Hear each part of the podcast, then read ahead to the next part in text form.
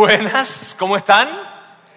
Muy contento estoy de esta serie que hoy es nuestro segundo domingo, pero antes de hablarles acerca de la serie, antes de hablarles de lo que tiene que ver con el día de hoy, quiero, quiero anticiparles algo, quiero anticiparles cómo vamos a terminar el día de hoy. Saben, mientras más y más me preparaba, estudiaba, veía el mensaje que tenemos que dar el día de hoy, más me convencía de que debemos terminar de la forma en como hoy vamos a terminar.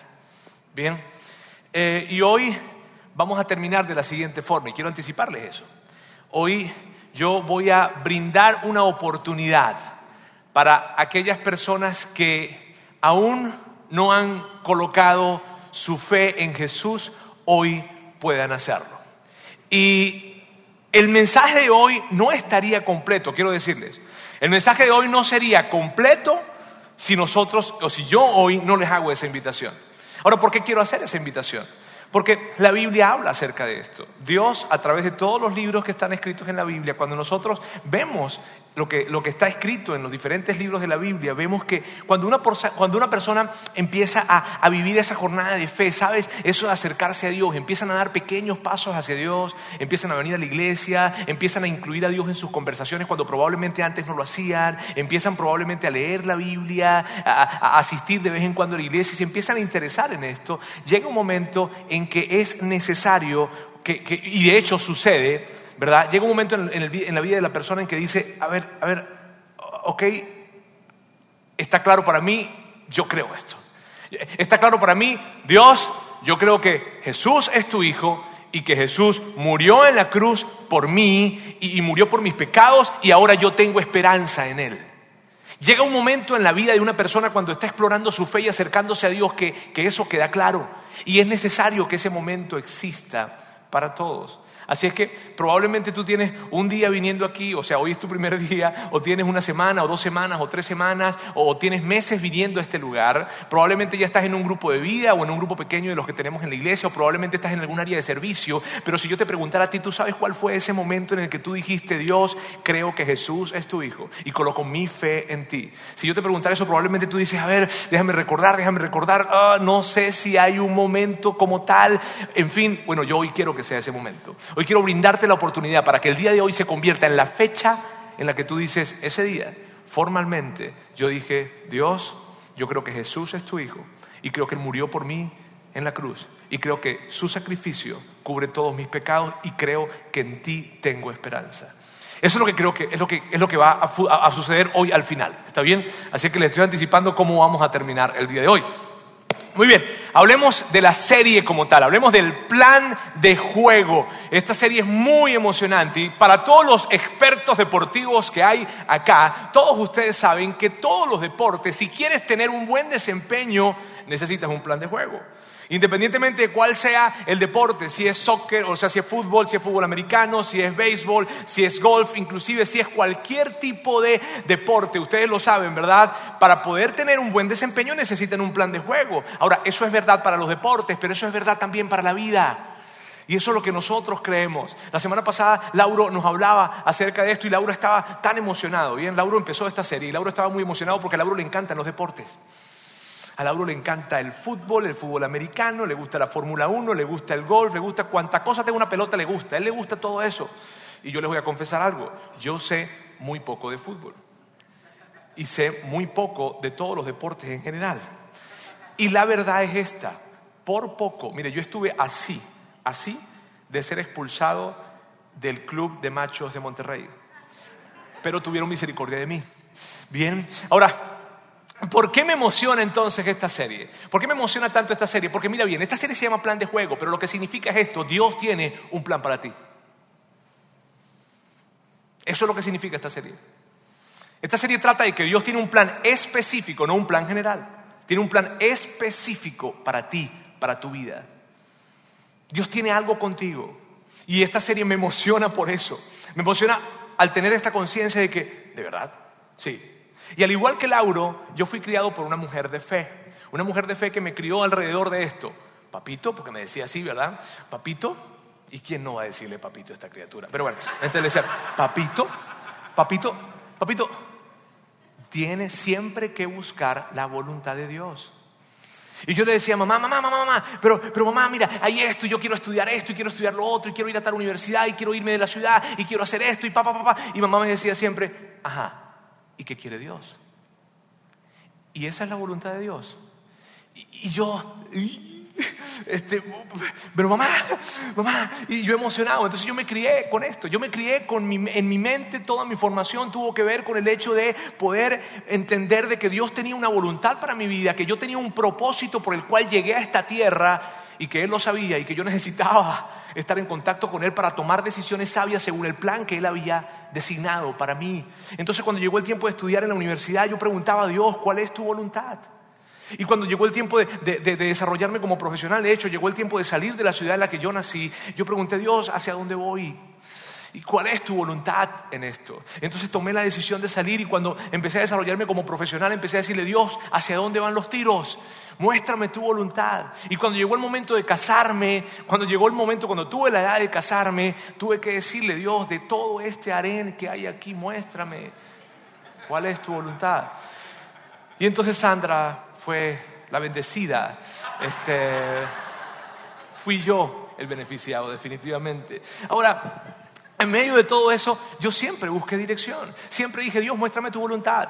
Muéstrame dónde voy a ir, con quién me voy a casar, a dónde me voy a mudar. Cuando estábamos en Venezuela y teníamos que salir de Venezuela para venirnos a México, fue Dios, ayúdanos a entender si está bien, si es parte de tu plan que nos vayamos a México.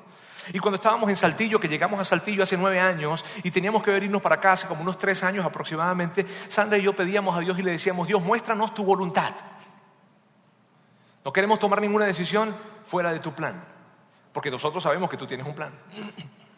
Y eso es emocionante. Vivir una vida de esta manera es increíble, increíble. ¿Sabes? Vivir una vida según ese plan que Dios tiene para cada uno de nosotros y por eso me emociona tanto esto. Mira, el tema del plan de Dios es un tema que, que, es tan común entre los cristianos, entre los seguidores de Jesús. Es muy común.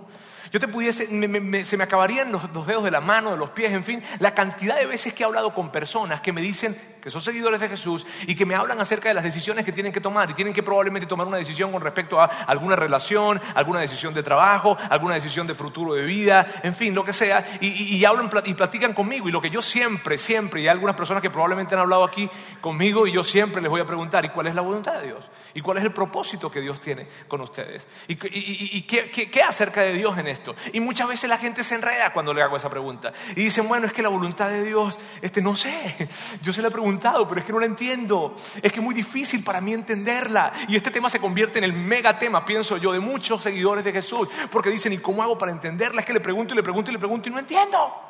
Y no entiendo, y no entiendo, y no entiendo, y busco la manera, pero no logro, no logro entender de qué se trata todo este asunto. Miren, y como es un tema tan, tan, tan importante, tan importante, es un tema que se ha distorsionado muchísimo. Y entonces la gente cree que la voluntad de Dios es como una bola mágica en la que tú llegas y dices, a ver, a ver, a ver, muéstrame qué hay en tu voluntad. Y entonces el que no está casado anda buscando de repente que Dios le muestre esa voluntad. Y hay mucho misticismo en eso. Entonces de repente él dice, hoy voy a la iglesia la que vaya vestido de amarillo será ella, será ella. Y de repente llega el muchacho y ve la que viene vestida de amarillo, que por cierto ese día vino un poquitico aporreadita, y él ve, ¡Ah! Satanás, no. Y el tema de la voluntad de Dios se ha, se ha hecho todo un misticismo. Todo un misticismo. Dios, que se prenda la vela, que se apague la vela, que aparezca el trapo mojado, que no aparezca seco, que aparezca, en fin, y se ha hecho, algo se ha distorsionado totalmente lo que tiene que ver con el plan de Dios o la voluntad de Dios. ¿Sabes? Algunas personas tal vez vienen a la iglesia y escuchan esto de que, bueno, que Dios le reveló el plan a Moisés a través de un arbusto que estaba ardiendo y que no se terminaba de apagar. O si no escucharon de que, de que, de que, en algún momento Dios le reveló la voluntad o su voluntad o su plan o su propósito para Pablo cuando le apareció una luz y lo ensegó por completo y se cayó del burro y, fue increíble. otros han escuchado de que, el, plan de Dios se le reveló a Samuel a través de una voz que escuchaba todas las noches llamándolo por su nombre y lo despertaba. Y claro, tú escuchas eso y dices, no, no, a mí que me dejen tranquilo, sin la voluntad, sin el plan, sin porque hasta susto puede dar, ¿verdad? O puede parecer un poco extraño tal vez. Pero, pero, pero mira bien, mm, y definitivamente es extraño, es extraño, la verdad, es extraño, pero el tema de la voluntad de Dios es increíble. En mi vida ha sido una brújula.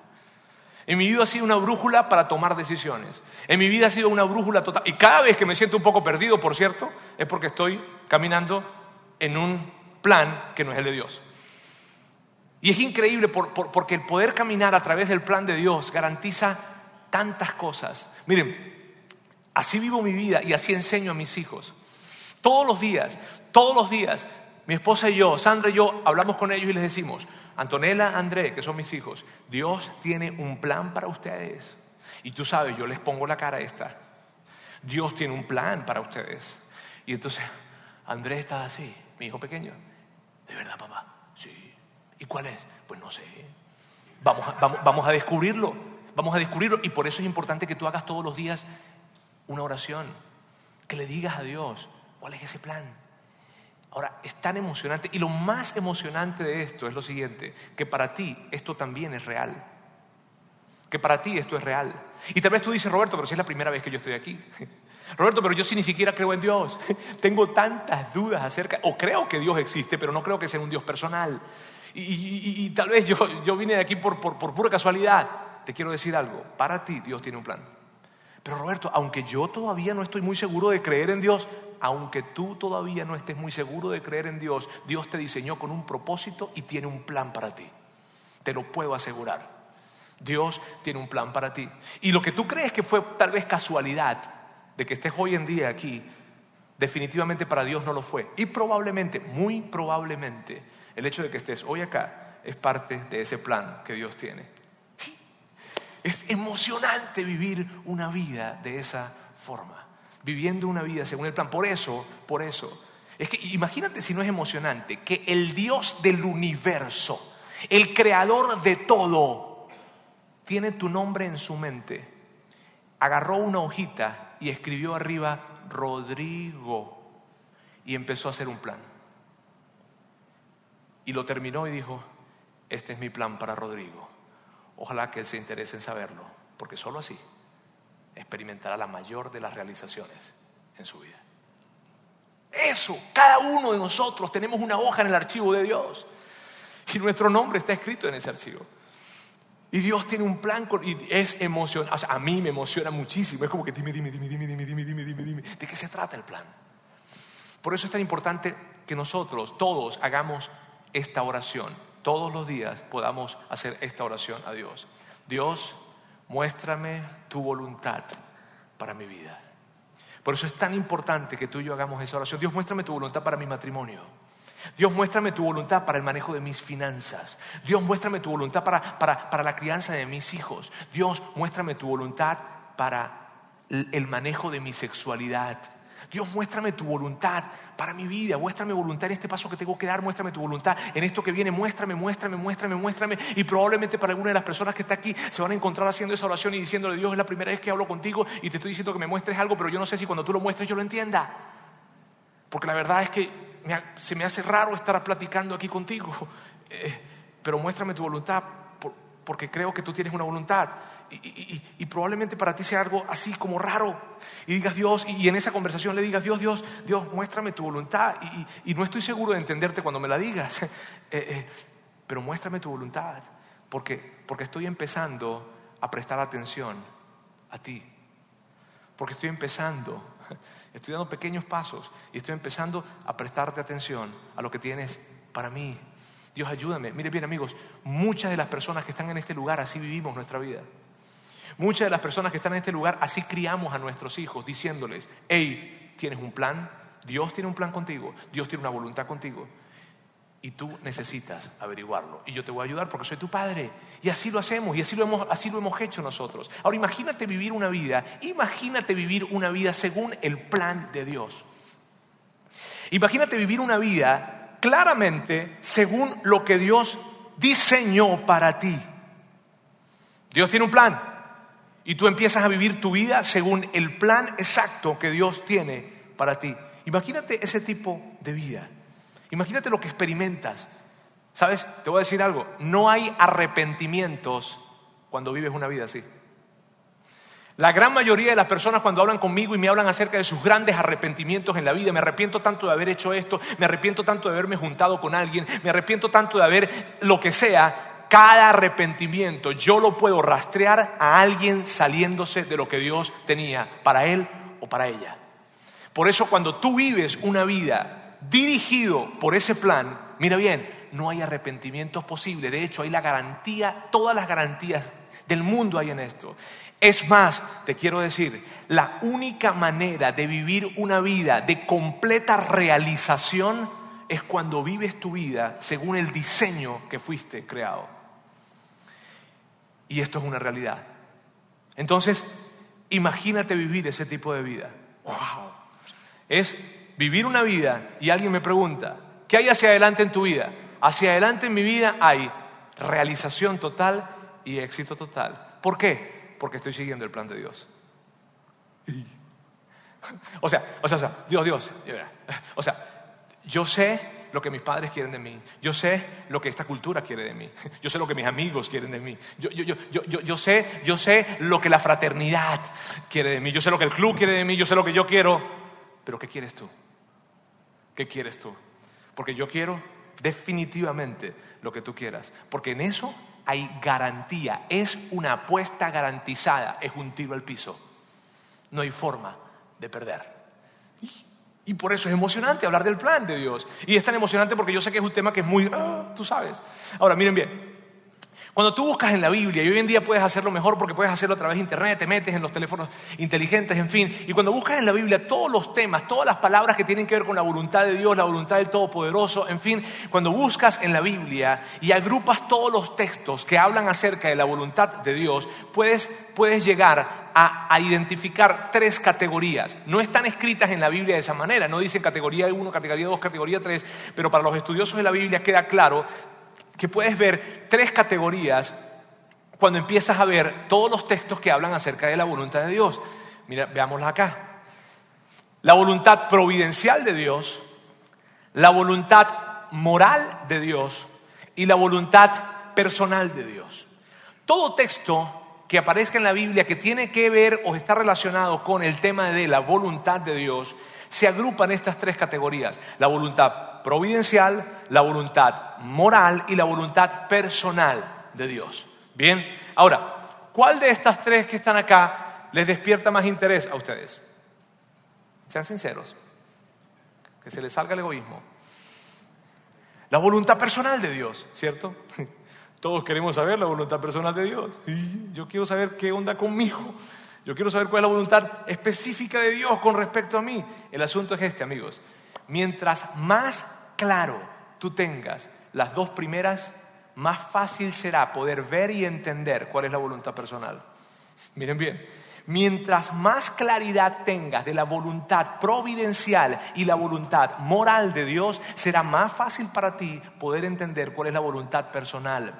¿Por qué? Porque fíjense bien, si acaso tú llegaras a, si acaso tú llegaras a ver, si acaso de alguna manera Dios te llevara a ver cuál es la voluntad personal de Dios para ti, pero no sabes la providencial y la moral, lo que va a pasar es que te vas a confundir y probablemente así la tengas enfrente no la vas a entender, mucho menos seguirla. Entonces, no nos anticipemos. Yo sé que tú quieres hablar de la personal. Y en esta serie vamos a hablar de eso, ¿está bien? En esta serie vamos a hablar de herramientas súper prácticas para que puedas entender la voluntad personal de Dios específica para ti, pero no nos anticipemos. Necesitamos primero entender de que la voluntad de Dios se puede ver a la luz de la providencia, a la luz de lo moral y a la luz de lo personal. Y hoy vamos a hablar un poco acerca de eso. Y yo quiero que hablemos acerca de la voluntad providencial de Dios. La voluntad, mira, es un gran tema esto, es un enorme tema esto, pero voy a tratar de reducirlo en tres horas que tengo de aquí en adelante. Muy bien, ¿por qué la risa nerviosa? Vamos entonces. Voluntad providencial. ¿Qué es la voluntad providencial de Dios? Miren bien, la voluntad providencial de Dios se trata de esto. La voluntad providencial de Dios se trata de que Dios tiene un plan para el mundo. Y eso va a suceder porque va a suceder. La voluntad providencial de Dios es, Él quiere hacer algo y Él lo va a hacer. Y no existe manera posible sobre la faz de la tierra que impida que eso suceda. Porque Dios tiene un plan y lo va a cumplir. Esa es la voluntad providencial. ¿Cuál es? Qué, ah, Roberto, háblame acerca de ella. ¿Qué ejemplos pudiésemos hablar? Quiero darles algunos ejemplos. Dios tenía un plan. Su plan era tomar a un hombre y, desde y de ese hombre construir toda una nación. Ese hombre se llamó Abraham. El plan de Dios, su providencia, tenía esto. Yo quiero iniciar una nación, pero desde cero, desde cero, por completo. Y entonces él agarra y escoge a un hombre. Y con ese hombre él iba a empezar toda una nación. Y cuando tú ves la historia de ese hombre, tú dices, wow, ese hombre tuvo que haber sido súper especial. No, ese hombre era tan, tan igual como tú, como yo, hasta peor probablemente. Y si leyeras la historia de Abraham, te encantaría, porque dice, wow, si tuvo planes con él, conmigo va a tener, entonces también. Claro que sí, ese era el plan de Dios. Luego Dios dice, mi plan es levantar una nación que se llame Israel.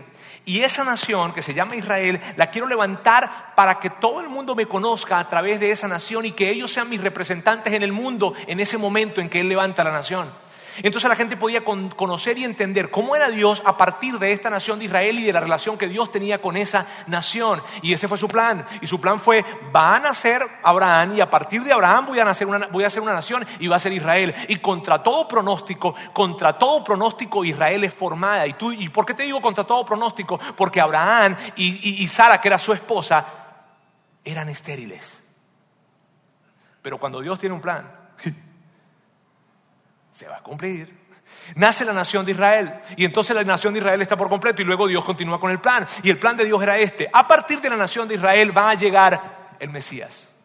Y es increíble esto, porque el Mesías estaba en el plan de Dios, pero mira bien, el Mesías estaba anunciado desde el primer libro de la Biblia, desde el libro de Génesis, ya se puede ver que el Mesías estaba anunciado. Y es increíble lo siguiente, porque eso fue cientos de años y miles de años antes de que el Mesías llegara. Pero cuando Dios tiene un plan, se va a cumplir. Y, Dios tenía el plan, voy a enviar al Mesías y el Mesías va a venir de esta nación que es Israel. Y Dios también tenía el plan y, parte de su plan era este, ese Mesías que se llama Jesús va a morir pero va a morir en una cruz. No va a morir como cualquier otro, va a morir en una cruz. Y luego de que muera, ese Mesías va a resucitar a los tres días. Y ese fue su plan. Y eso se anunció, y esa muerte y esa resurrección fue anunciada como 600, 700 años atrás de que sucediera, pero Dios tenía un plan. Y esa es la historia. Dios tenía un plan. Ahora, lo increíble es esto. Y hay, y hay una última parte que quiero colocarte acá, que es parte del plan de Dios que me súper emociona. Y es esto. Jesús está en el monte de los olivos, hay como unas 100 personas alrededor de él, él está platicando con ellos y en la plática que está teniendo con ellos le dice, necesito decirles algo, estoy a punto de empezar algo. Ajá, sí, estoy a punto de empezar un movimiento que se llama la iglesia. Y ese fue el primer momento en que la palabra iglesia aparece registrada en la Biblia. Y es Jesús anunciando su plan. Y miren bien, miren, miren bien, Y le dijo a los 100 que tenían alrededor, le dijo, mire, mire, mire, tengo un plan. Ese plan se llama empezar un, algo, un movimiento que se llama la iglesia. Y escúcheme bien, ese plan y esta iglesia no será detenida por nadie, sino que crecerá, crecerá, crecerá. Y a partir de los años será más grande, más grande, más grande, más grande. Y ni siquiera el mismo infierno podrá levantarse en contra de ella. Y entonces las 100 personas que estaban escuchando a Jesús, eh, ¿de verdad? Sí, sí, sí, pero si ya tú te vas, ¿y cómo vamos a hacer? Y a nosotros probablemente nos maten. es mi voluntad. Y cuando es mi voluntad providencial, escúchame, esto, de que se cumple, se cumple. Y luego aparece un hombre en medio del camino, porque el tema es este, el tema es este, el tema es que, que, haya una voluntad providencial no quiere decir que no hay opositores de esa voluntad, esa voluntad providencial, el tema es el siguiente, la oposición no sirve de nada con respecto a la voluntad providencial de Dios, porque siempre sucede. En el camino y en la historia hemos podido ver opositores de la voluntad de Dios providencial, por ejemplo, el faraón fue uno de ellos. Dios tiene un plan y el plan es sacar a Israel de Egipto Egipto, la nación de Israel estaba como, como esclavos en Egipto y Dios tiene el plan de sacarlo. Y entonces el faraón se levanta y dice, no se va a ir esta gente de aquí porque a mí no me da la gana. Y Dios... ¿Y qué pasó? Que salió la nación de Israel y se fue de Egipto, con muchas broncas para Egipto, por cierto.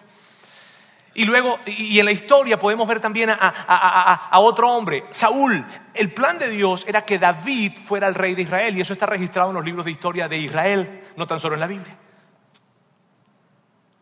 Y entonces ven, ven, ven esto y, David, hay un plan y el plan es que, que David llegue a ser el rey de Israel. Pero Saúl dice, no, Señor, el verdadero heredero de este asunto va a ser mi hijo, Jonatán. De hecho, yo soy el rey y mientras que yo viva, naranja, china, limón francés. Y entonces se le ocurrió un plan al rey Saúl. Y el plan que se le ocurrió al rey Saúl fue matar a David. ¡Wow! Y Dios. Ah, y le fue mal. Y, en la historia luego aparece un hombre llamado Saulo, mayormente conocido como Pablo. Y, mira, Pablo aparece en un momento en el, que, él empieza a hablar con las organizaciones religiosas de ese tiempo y se acerca a decirles, hey, hay, unos judíos por ahí que están locos y están hablando de un tal Jesús y están tratando de sabotear nuestro judaísmo. Y entonces él habla con las organizaciones religiosas y les dice, denme los recursos, denme la lana, denme la autoridad y yo voy a acabar como cucarachas a esos cristianos que se han levantado. Y entonces las organizaciones religiosas del momento le dijeron, está bien, toma los recursos, toma la gente, toma la autoridad para que lo hagas. Y Saulo va y Dios... Ah. Y entonces en el camino, en, ese primer camino que Saulo emprende, Dios se la atraviesa, Jesús se la atraviesa y le dice, ah, con que tú quieres eliminar a mi gente. no puedes. Es más, te voy a reclutar para que me ayudes. Y Pablo termina siendo uno de los principales promotores de la fe cristiana. Luego en la historia, yo quiero que tú veas esto, porque la voluntad providencial de Dios de que se cumple, se cumple. En la historia aparece un hombre llamado Nerón, que no está muy descrito en la Biblia, pero sí está descrito en los libros de historia de Roma. Entonces Nerón agarra y dice esto. Nerón dice, voy a acabar con todos los cristianos. Y para hacerlo voy a incendiar Roma y voy a echarle la culpa a ellos. Y así los vamos a acabar a todos. Y Dios no hagas eso, porque no va a suceder. Y le fue mal a él y le fue mal a la ciudad. Y en la historia aparecen otros hombres que han querido oponerse. Un señor llamado Hitler aparece y dice, voy a eliminar a todo el pueblo judío. Lo voy a eliminar. Y Dios dice, no hagas eso. Y no hagas eso porque el pueblo judío es especial para mí. No hagas eso. Lo hizo y le fue mal a él y le fue mal a mucha gente. Y luego aparece un hombre, o al mismo tiempo aparece un hombre llamado Stalin. Y Stalin dice, voy a levantar toda una nación sin Dios. No necesitamos a Dios. No necesitamos a Dios. Y levanta esa Unión Soviética, ¿verdad? Y desarrolla una Unión Soviética en donde quiere levantar todo un movimiento político en donde Dios no exista. Pero antes de morir, inclusive antes de morir, tuvo que haberle dado, le tuvo que dar entrada a la iglesia en la Unión Soviética. Y luego la iglesia llega a una cultura sin Dios. La Unión Soviética se acaba y hoy en día hay cientos y miles de iglesias en toda Rusia. ¿Por qué? Porque la voluntad de Dios se cumple porque se cumple.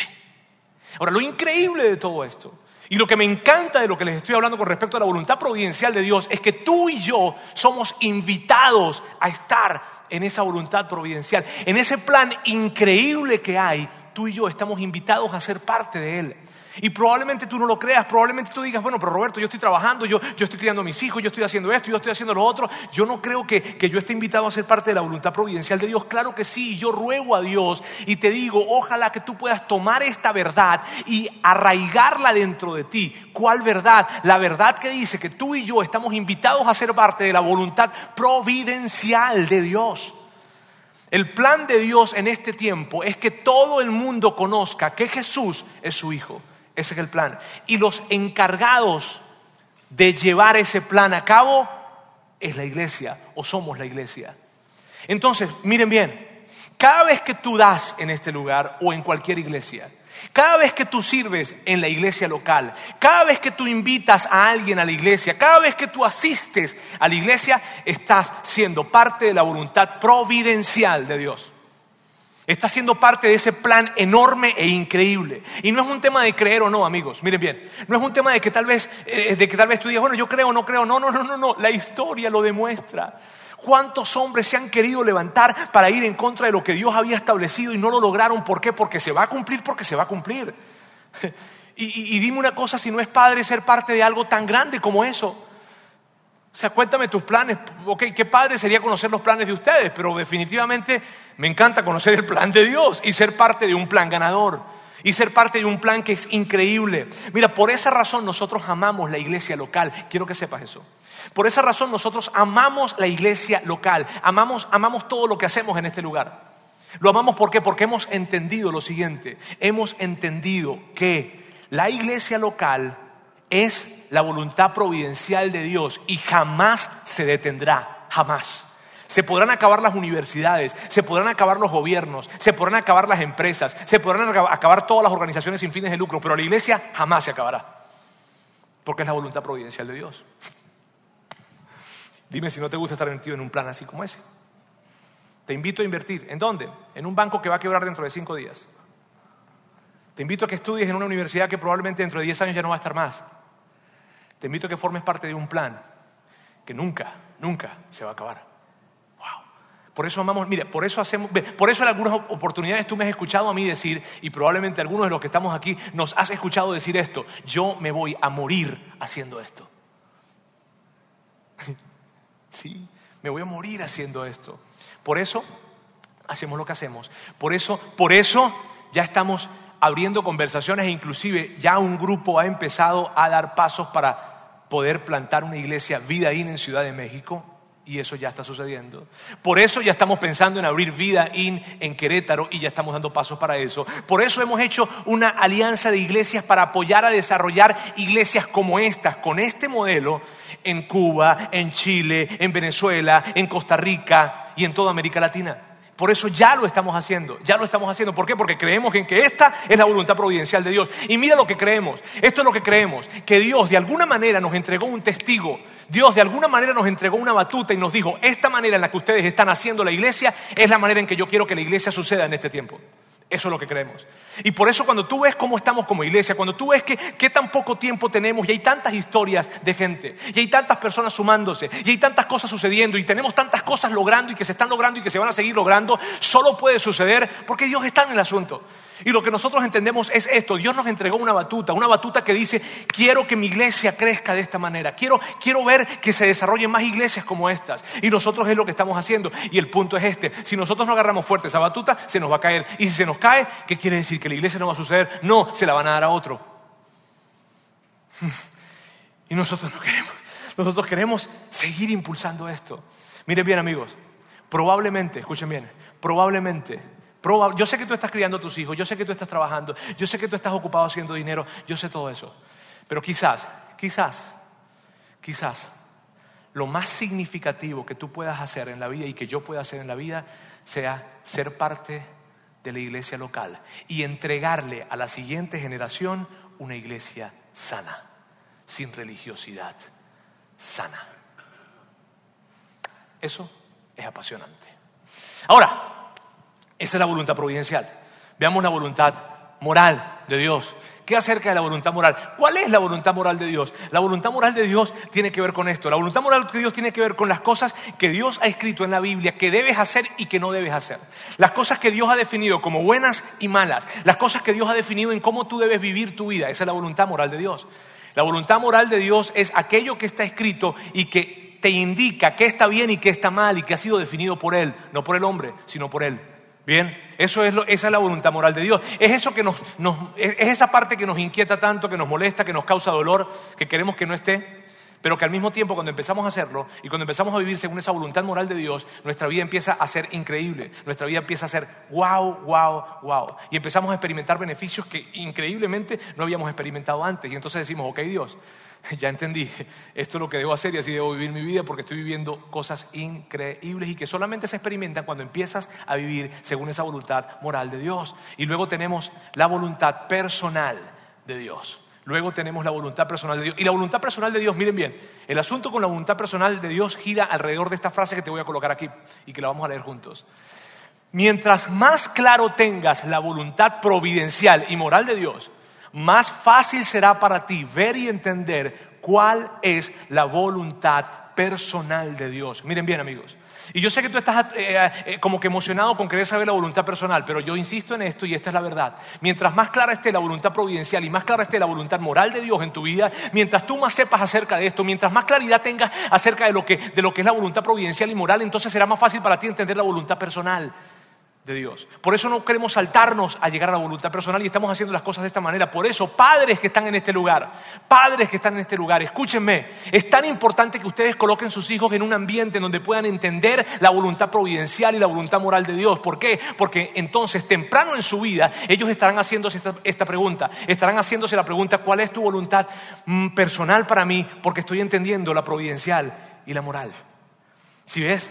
Es tan importante eso y es tan crítico que esté presente para cada uno de nosotros. La voluntad personal. Mientras más, miren bien, mientras más familiarizado estés con la voluntad providencial, o sea, con lo que Dios quiere para el mundo, mientras más familiarizado estés con lo que Dios quiere que tú hagas y no hagas, que es bueno y que es malo, como Dios quiere que conduzca tu vida, más fácil será para ti entender cuál es el carro que te debes comprar, cuál es la relación que debes tener, cuál es la materia que debes, cuál es la carrera que debes estudiar, cuál es el negocio que debes emprender, cuál es el socio que debes tener, si me debo mudar con ella o no me debo mudar con ella. Más fácil será para ti entender la voluntad personal de Dios en la medida que entiendas cuál es el plan de Dios y cuál es la voluntad moral de Dios. Será más fácil. Y miren bien, el punto con esto es lo siguiente. E, y por eso es tan importante que estés en la iglesia, porque en la iglesia es donde tú te enteras de la voluntad providencial y la voluntad moral de Dios. Es en la iglesia donde la conoces. Y por eso es importante que estés en la iglesia. ¿Por qué? Porque hay cosas que ya Dios dijo, que probablemente tú te estás preguntando y ya Dios las dijo hace dos mil años. Para mí son obvias, pero para muchos no lo son. Entonces me consigo con un hombre casado que está teniendo problemas en su matrimonio y de repente él dice, ay, estoy tan cansado de esta situación y está ahí con tensiones en su matrimonio y de repente conoce a una muchacha y ella es tan linda y se empiezan a despertar emociones dentro de él. ¡Ah! ¿Será que Dios me está dando otra oportunidad? Y tú te puedes reír, pero hay gente que se hace esa pregunta porque no entienden cuál es la voluntad moral. Pero si supiera cuál es la voluntad moral de Dios, es que él siga peleando por su matrimonio y que las cosas estén costando y sean difíciles, es normal, era el plan. ¿Sí ves? Y, y, por eso es tan importante que estés en la iglesia para que entiendas, porque son preguntas que yo no me haría. Porque yo entiendo la voluntad providencial y por eso es importante que estés acá, porque hay gente que no la entiende y lo que es para mí obvio probablemente para muchos no lo sea. Y probablemente hay alguien que hace años atrás cometió un gran pecado, si es que, si es que acaso hay un gran pecado, ¿no? Este, cometió un pecado o, o, sí, o sí, un enorme pecado y que afectó a muchas personas. Y esta persona está batallando con esto y lo que hace en la vida es buscar perdón de Dios y trata de hacer cosas y una cosa y otra cosa y otra cosa para conseguir el perdón de Dios. Y no tiene que hacer eso, porque Dios le entrega el perdón sobre aún el acto más infame que haya podido hacer. Dios se lo entrega a través de Jesús. Pero esa persona, como no está aquí no entiende esto, entonces está perdiendo el tiempo buscando un perdón que ya le fue entregado. ¿Sí me hago entender con eso? Por eso es tan importante que estén en la iglesia, para que puedan entender la voluntad providencial y la voluntad moral. Muy bien, amigos, quiero, quiero, quiero, quiero resumir algunas cosas rápido. La hasta ahora hemos visto la voluntad providencial de Dios, la voluntad moral de Dios y la voluntad personal de Dios, ¿cierto? Ahora, y yo sé que ustedes quieren llegar a la voluntad personal de Dios. Y en esta serie vamos a llegar. En esta serie vamos a brindar herramientas para que tú puedas saber específicamente esa voluntad específica y personal que Dios tiene contigo. Ahí vamos a llegar. Pero primero necesitamos ver esto. Necesitamos ver esto. Ahora, ¿qué es lo que vamos a hacer ahora? Yo les voy a hablar a ustedes de la aplicación más importante que hay. Miren bien, cuando tú entiendes la voluntad providencial, moral y personal de Dios, tú tienes que hacer muchas cosas, tienes que tomar decisiones, tienes que tomar acciones, tienes que aplicar esto. Pero la aplicación más importante que hay al entender la voluntad providencial, moral y personal es la que les quiero hablar ahora y de esa forma quiero que vayamos cerrando el día de hoy. Pero para poder entender esto necesito que podamos leerlo a la luz de lo que Pedro lo dijo. Pedro, quien es muy conocido, Pedro es uno de los discípulos de Jesús, probablemente tú has escuchado acerca de Pedro. Pedro, Pedro estuvo eh, caminando mucho tiempo con Jesús, quiere decir que estuvo tomando las enseñanzas de Jesús y estuvo recorriendo camino con Jesús mucho tiempo, tres años duró Pedro con él. Y, miren bien, Pedro, Pedro es muy, muy, muy, muy importante. Probablemente si tú eres de la Iglesia Católica, tú entiendes que Pedro es el que ustedes han llamado, el que la Iglesia Católica llama el primer papa. Bien, y es Pedro es una figura muy, muy importante. Pedro, cuando se va Jesús, queda Pedro y quedan Pablo, y Pedro, y Pablo, y Pedro escribió algunas cartas algunas cartas para una iglesia, pero déjame explicarles por qué. Porque Pedro y Pablo se juntan y ellos lo que están haciendo es tratando de hacer que la iglesia crezca en el mundo. Entonces ellos empiezan a hacer crecer, eh, empiezan a hacer crecer con otro grupo de personas. Él, él, lo hace de una manera muy clave porque él es una figura principal dentro de la iglesia del primer siglo. Y Pedro empieza a ir por diferentes lugares y a plantar o a hacer pequeñas iglesias dentro de las casas. Y luego él escribía cartas como para coacharles a ellos porque esto era totalmente nuevo. E inclusive en algunos lugares era ilegal. Entonces Pedro empieza a escribir algunas cartas. Se dice que, escribió varias, pero solamente se consiguieron dos. Y, esas dos que se consiguieron se llaman Primera de Pedro y Segunda de Pedro. Fueron muy creativos en, la, en la escogencia de los nombres. De hecho, si se hubiese escogido una tercera carta, ¿a que no adivinan cómo se llamaría? A ver, a ver. Ya son unos eruditos bíblicos ustedes. ¿Sí ves? Entonces Pedro toma estas cartas y en la segunda carta de Pedro él habla algo interesante porque él está contestando una pregunta que se estaban haciendo y es tan importante esto. Había un grupo de personas que estaba hablando con Pedro y le estaba diciendo, bueno, Pedro, mira, estaban ellos platicando entre ellos y decían, eh, nosotros entendemos esto de que Jesús, bueno, que Jesús vino, que le da el Mesías, que resucitó, claro que sí, lo vimos nosotros o lo vio algún familiar cercano y eso lo entendemos. Nos encanta esa oración que nos enseñaste a hacer de que el Padre nuestro que estás en los cielos nos encanta. Nos encanta entender que Dios nos perdona y que tenemos que perdonar a otros, claro que sí, eso nos encanta. Pero esa parte de que Jesús va a regresar, esa parte de que Jesús va a regresar y que nos va a juzgar a todos, ah, nos cuesta mucho creerla. Y entonces Pedro contesta esa pregunta. Y es tan importante, yo pido su mayor atención en esto, por favor. Vamos a ver rápidamente cómo contesta esa pregunta. ¿Qué pasó con la promesa, y esta es la pregunta, de que Jesucristo regresaría? Ya murieron nuestros padres y todo sigue igual que cuando el mundo fue creado. Lo que estas personas estaban diciendo era, hey, ¿qué pasó? Porque, porque nada ha cambiado. Esa promesa de que iba a regresar Jesús, en fin, no ha pasado nada. Desde que el mundo fue creado, no ha pasado nada. Y esta es la respuesta de Pedro. Esta gente, ¿cuál gente? La gente que, que, estaba haciéndose esa pregunta. ¿Está bien? Él está hablando acerca de la gente que está haciéndose esa pregunta. Esta gente no quiere darse cuenta de que hace mucho tiempo Dios creó los cielos y la tierra y luego, y de que con solo una orden separó la tierra y los mares. Y lo que está diciendo Pedro es lo siguiente, amigos. Él está diciendo, esta gente no se quiere dar cuenta de algo. Antes no existía nada. Antes todo era oscuridad y vacío. Y Dios creó, dice, Dios creó los cielos y la tierra. Y luego, después, Él separa la tierra de los mares. Esta gente no se está dando cuenta. No todo estaba igual. No, no, las cosas nunca no, han estado igual durante toda la vida. Al principio no había nada. Y Dios creó el cielo y la tierra. Y esta gente no se quiere dar cuenta, no quiere abrir los ojos y no quiere entenderlo. Y es lo que Pedro está haciendo. Y luego continúa y dice, además, Dios usó el agua del diluvio para destruir el mundo de esa época. Y, Pedro está diciéndole, además amigos, recuerdan que hubo un tiempo en que el mundo se volvió loco y Dios tuvo que intervenir y que Dios tuvo que intervenir con agua y juzgó al mundo con agua y todo fue destruido y solamente se salvó un hombre y su familia. ¿Ustedes recuerdan eso?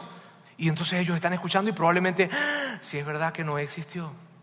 De hecho, es tan real que Dios dejó una señal para que lo recordaran. Y el arco se forma a partir de eso. Entonces Él está diciendo, mira bien, las cosas se han cambiado. Las cosas se han cambiado. Y miren, este es nuestro punto. Este es nuestro punto. Este es nuestro punto. Dios va a intervenir en algún momento de la historia para cambiar la jugada. Y para juzgar este mundo. Y Pedro está hablándoles eso. Pedro está hablando con ellos. Continúa.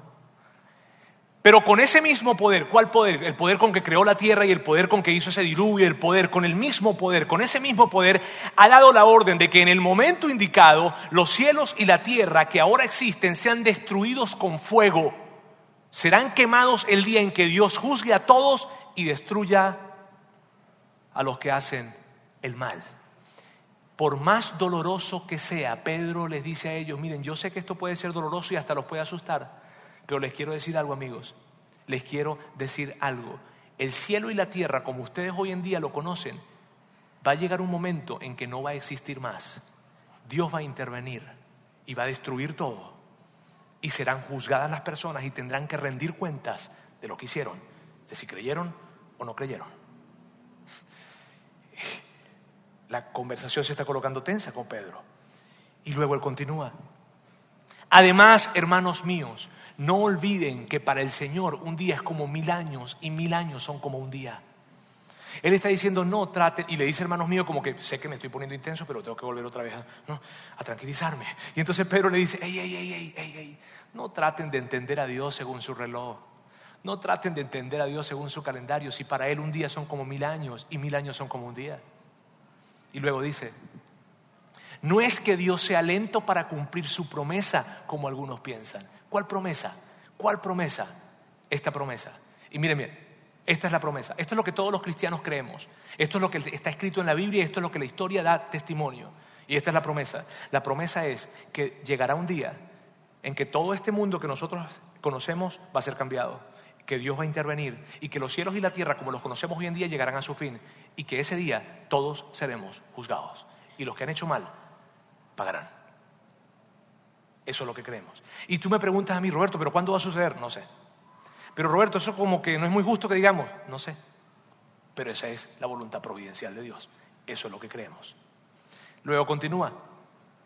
Lo que pasa es que Dios tiene paciencia con ustedes. Amigos, Dios no es lento, Dios tiene paciencia. Amigos, Dios no es lento, Dios tiene paciencia. ¿Paciencia para qué? Porque Él no quiere que nadie muera. Y la paciencia que Dios quiere que, y está teniendo es esto. Cuando Él dice, no quiere que nadie muera, lo que se refiere es esto. Dios no quiere que nadie muera sin la esperanza de la vida, de la vida eterna. Entonces, esa es la voluntad. Miren bien, esa es la voluntad personal para ti. Si tú te preguntas, y yo sé que vamos a llegar luego al tema de con quién vas a vivir, con quién te vas a casar, qué vas a estudiar, vamos a llegar a eso, pero el primer paso, el primer paso con respecto a la voluntad personal de Dios para ti es esto. Dios no quiere que tú mueras sin la esperanza de vida eterna. Y luego dice esto, sino que lo que Dios quiere es que todos vuelvan a obedecerle. En una de las versiones de la Biblia dice que todos se arrepientan. ¿Y qué significa obedecer y qué significa arrepentir?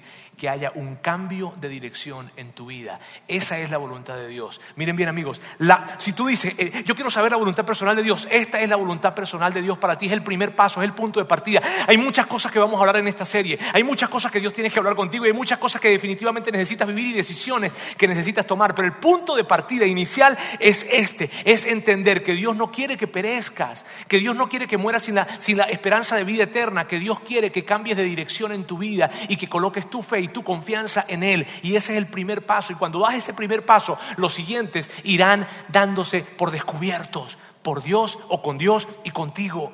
¿Y por qué Dios quiere eso? Él quiere eso porque te ama. Dios no ha sido lento, Dios ha sido paciente. Y Él te ama tanto que dio a su único hijo para que tú y yo tuviéramos esperanza. Y esa es la voluntad providencial de Dios, la voluntad moral de Dios y la voluntad personal de Dios. La voluntad personal de Dios para ti y para mí comienza con el hecho de entender lo siguiente. Entiendo que en la voluntad providencial de Dios hay un juicio y va a suceder. ¿Cuándo? No sé. ¿Qué tan justo sea? No sé ni me preguntes. Pero va a suceder.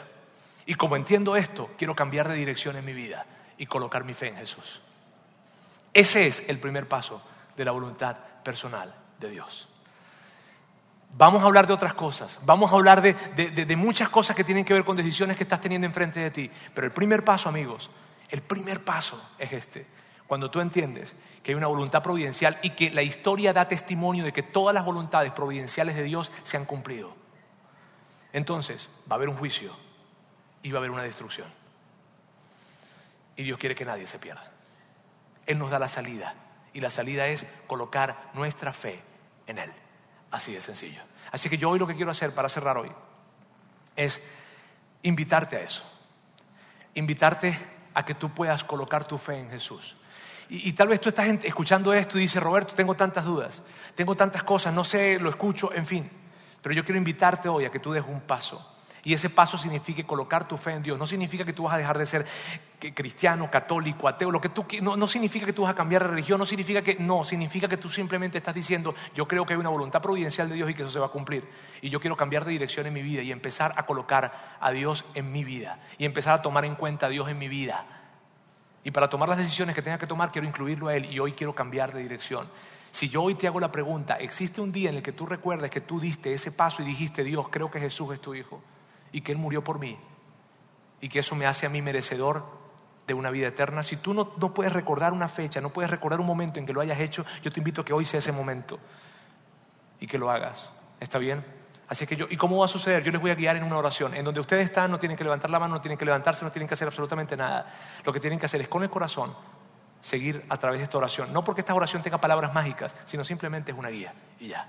Bien, así que yo les pido por favor que cierren sus ojos, que inclinen sus rostros y que puedan repetir detrás de mí si acaso nunca han hecho esta oración. Dios, gracias por este día y gracias por perdonarme.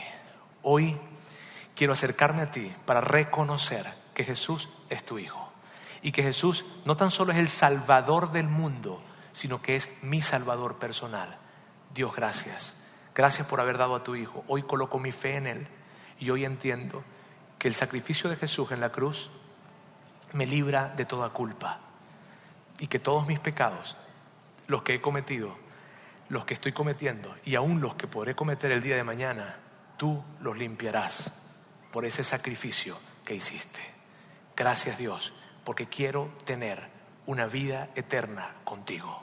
A partir de hoy, coloco mi confianza en ti.